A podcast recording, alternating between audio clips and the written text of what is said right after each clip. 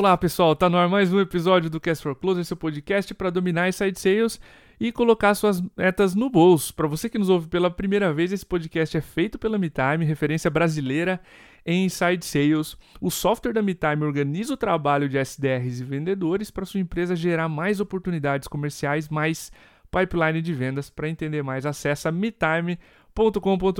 O episódio de hoje é extremamente especial para nós, é um episódio que a gente espera o ano todo para falar sobre os aprendizados da Inside Sales Benchmark Brasil 2021. Para você que ainda não conhece a nossa pesquisa nacional de Inside Sales, ela é o maior e mais completo mapeamento de Inside Sales no país. É um relatório denso, são 80 gráficos esse ano, para que cada aspecto da sua operação comercial seja comparável ao país todo. Isso é muito importante. Esse é o intuito e a missão da Inside Sales Benchmark Brasil desde que ela nasceu. Você que é um líder, uma líder comercial, você pode comparar a sua operação comercial em cinco frentes, cinco temas diferentes, sempre esses capítulos, né? Primeiro, processo e tecnologia de vendas, gestão de pipeline, comissionamento e compensação. Quarto capítulo, metas e previsão de vendas. E o quinto capítulo, treinamento e coaching. A gente está há mais de quatro anos agora com a sessão de Everest for Closers, é uma sessão especial com os top performers, os top quartis, né, em cada uma das 11 métricas esse ano. E o link da pesquisa vai ficar na descrição desse episódio. Antes da gente abrir para os aprendizados, eu quero agradecer aos nossos parceiros da pesquisa, pois sem eles ela não teria chegado tão longe quanto chegou, quanto está chegando hoje, dia de lançamento da pesquisa. Nós restringimos o número de parceiros esse ano para que a gente pudesse dar total atenção a eles e o meu obrigado especial aos quatro, a Growth Machine, RD Station CRM, Thiago Concer, Instituto OSV e a Venda Mais sempre parceiros. Nós focamos os insights e aprendizados desse ano, pessoal, nas métricas inéditas de 2021. Como eu falei, são mais de 80 gráficos, uma pesquisa bem densa para que você leia, o link vai ficar aqui. E eu quero começar com um gráfico bem especial, a métrica número 1, um, que é o turnover de vendedores. É a primeira vez que a gente questiona as operações comerciais sobre a sua rotatividade, e é isso que o turnover quer dizer, é uma medida da renovação, da rotatividade do teu time comercial. Um disclaimer aqui. É muito comum a gente achar que o turnover tem relação somente com as demissões, tá? Mas ele é associado também às admissões, ou seja, ele é uma média, uma medida da rotatividade do time comercial. O turnover médio anual das operações comerciais no Brasil é de 55%. Isso significa que a cada ano 55% do teu time é rotacionado, ou seja, sai ou entra na sua operação. Se você divide então 100% pelos 55%, você tem o número de anos que leva para 100% do time rotacionar. Se a gente viu que a média é 55% né, de rotatividade em um ano, em um ano e 10 meses, ou seja, um pouco menos de dois anos, 100% do time comercial no Brasil rotaciona. Então, como é que você calcula o turnover? Primeiro, você tem que saber o turnover da sua operação, certo?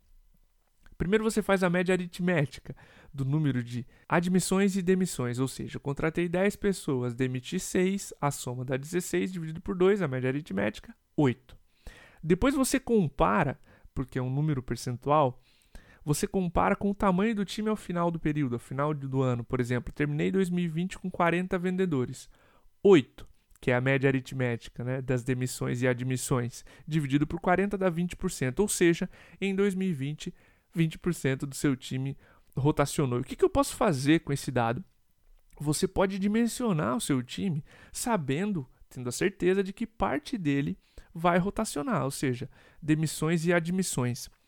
Tem um disclaimer especial aqui que a gente faz que em operações que batem a meta. A gente cruzou esse dado tá, de turnover com operações que batem a meta até seis vezes no ano e mais de seis vezes ou seis meses ao ano. Em empresas que batem a meta menos da metade do ano, o turnover médio é de 57%, muito próximo da média nacional, que é 55%. Só que em empresas que batem a meta mais de seis vezes no ano, o turnover médio é 44%, ou seja, entre todas as coisas, todos os fatores que levam o vendedor a bater a meta, turnover é um fator importante, ou seja, quanto maior o percentual do teu time rotaciona, maior o percentual do teu time que é novo. Vendedores novos têm ramp up, logo tem mais dificuldade para bater a meta. Então você precisa dimensionar seu time sabendo que parte dele vai rotacionar. Então você pode calcular o seu turnover, por exemplo, deu 20, deu 30%, e saber que num ano, em determinado momento do ano, aí é fora do nosso controle, né? Mas em determinado do momento do ano, em torno de 30% do teu time, ou 20%, qualquer que seja o valor, vai estar em ramp up, ou seja, não vai provavelmente conseguir atingir a meta cheia. E aí você faz esses cenários e altera as suas previsões de vendas ok? Então, esse é um número que a gente coletou pela primeira vez em 2021. Estou muito feliz que as operações agora podem dimensionar o seu turnover com base em uma média nacional e podem também calcular seu próprio turnover. Métrica número 2, número de atividades na prospecção, número de atividades diárias na prospecção. O número médio de atividades diárias na prospecção de um SDR é 38 atividades, pessoal. Ou seja, se a gente somar o número de tentativas de ligação e os e-mails enviados por dia, a soma dá 38 atividades. Quando os vendedores prospectam, logo eles precisam fazer as próprias reuniões que eles agendam, o número cai e é de 21 atividades. Aí é um dos benefícios claros né, da especialização de papéis. O, o vendedor, ao fazer as próprias reuniões, faz muito menos atividades na prospecção. Mas vamos lá, Cordovez. 38 atividades para um SDR. É muito ou é pouco? Via de regra, é pouco. Alguns gráficos após esse gráfico do número de atividades diárias na prospecção, a gente comparou o número de atividades diárias de um SDR com o ticket médio. Então vamos fazer um disclaimer aqui, um cuidado né, ao, ao analisar esse número. Se você tem um ticket médio, por exemplo, mensal maior do que 5K mês, 31% das operações somente os SDRs conseguem fazer mais de 40 atividades de prospecção por dia. Só que quando o ticket é menos de 1K por mês, ou seja, muito menor, 47% das operações os SDRs fazem mais do que 40 atividades diárias. Ou seja, via de regra, quanto menor o ticket médio, que você vende, mais deals, mais negócios, mais empresas você aborda. E isso vai influenciar no número de atividades esperadas de um SDR. Mas, via de regra, 38 atividades diárias de prospecção ainda é pouco. Para você ter uma ideia, um cliente MeTime faz 72 atividades diárias por SDR, quase o dobro, tá? Como é que eu uso esse número? Primeiro, conheça, né? Mapear vai te dar uma ideia do esforço na prospecção e vai te mostrar qual linha você precisa perseguir no próximo mês ou no próximo trimestre. Vai te dar uma ideia de qual é o seu esforço diário na prospecção. Exemplo: se com 38 atividades por dia nossos, nossos SDRs conseguem agendar, sei lá, 20 reuniões, imagina o que eles conseguem fazer com 50, com 70 atividades por dia. E uma vez que você sabe esse número, você pode cobrar a sua liderança, se você é né, o CEO, CEO da empresa, ou se você é a liderança, cobrar seus SDRs para que gradativamente aumentem esse número, porque via de regra Inside Sales é um jogo de números e atividades levam a oportunidades, a reuniões agendadas. Então, tem software para isso, tá? Tem software para te ajudar a aumentar o número de atividades diárias, mas isso seria um jabá, uma propaganda da MeTime. Esse não é o intuito aqui. Então, vamos lá terceiro e meu favorito gráfico da Insight Sales Benchmark Brasil, página 27 do relatório. Esse é um gráfico que mostra, e aqui é o terceiro aprendizado, a terceira métrica, atividades diárias, leads abordados e oportunidades geradas por mês. Atividades por dia, leads abordados e oportunidades por mês. Isso, claro, cada SDR, tá? E é isso mesmo que você ouviu, um gráfico somente junta esforço e resultado na prospecção, tudo separado por ticket médio. É por isso que é o meu gráfico favorito. Vamos lá, deixa eu narrar esse gráfico para vocês. Em empresas que vendem com cobrança recorrente de até 1K por mês, até mil reais por mês, os SDRs, em média, fazem 45 atividades por dia, falam com, abordam né, 117 leads por mês e geram, com esses 117, 21 oportunidades. E assim vai. Tickets médios entre 1 e 5K mês Os SDRs fazem 34 atividades por dia, abordam 90 leads por mês e conseguem 18 oportunidades com esses 90 leads. Em empresas, o terceiro grupo, em empresas com ticket médio acima de 5K, os SDRs fazem muito menos atividades, são 29, né, comparadas com a 45 do primeiro grupo, fazem 29 atividades diárias, abordam 67 leads por mês e conseguem 18 oportunidades com isso. E o que, que esse gráfico quer dizer? Para você dimensionar seu time, você líder comercial que está começando uma operação de inside sales, você já tem um benchmark a perseguir. Você já tem três números, ou seja, dois de esforço, né, que é número de atividades e leads abordados, e um de resultado, que é oportunidades esperadas por mês de um SDR. E você, líder comercial, que já tem uma estrutura de inside sales, como é que está seu time em relação a esses números? Está faltando esforço ou está faltando resultado?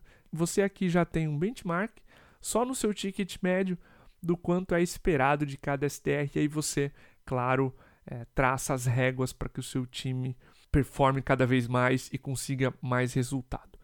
Quarta e última métrica desse podcast, um pedido de vários de vocês no ano passado: salário médio base do vendedor por região do Brasil. A média no Brasil é R$ 3.604 para o salário base do vendedor, sem comissão aqui, pessoal. E o Sudeste lidera com a média mais alta, pouco acima dos R$ 4.000 mensais, R$ 4.107 o que, que isso quer dizer, pessoal? Especialmente em um cenário de pandemia, onde você compete com o Brasil todo, você sabe quantos por cento o Sudeste, que é o maior salário por região aqui, é acima da média nacional, ou seja, 15%, tá? Se você dividir 407 por 3.604, dá aproximadamente 15%. Ou seja, se você está competindo com vendedores do Brasil todo, você precisa ir um pouco a mais, 15% a mais acima da média salarial do país. Isso dá um esforço, uma medida do, do quanto de esforço a empresa tem que fazer em termos de salário para estar competitiva no mercado nacional. Conversa também você, gestor, gestora comercial, com as empresas que estão ao seu redor geograficamente, porque embora a gente tenha sim competição nacional por talentos, a gente tem custos de vida e as empresas que estão geograficamente próximas têm normalmente médias salariais também próximas. Isso a região também dá um panorama de quanto o vendedor pode ganhar. É por isso que esse gráfico surge, porque a gente também está, ao mesmo tempo que competindo nacionalmente por talentos, balizando regionalmente o salário. Então, sempre legal você conversar com empresas que estão na sua cidade ou no seu estado para saber como se comportam e aí você tem dois dados para comparar, média nacional e, claro, as regiões ou a região onde você se encontra, beleza?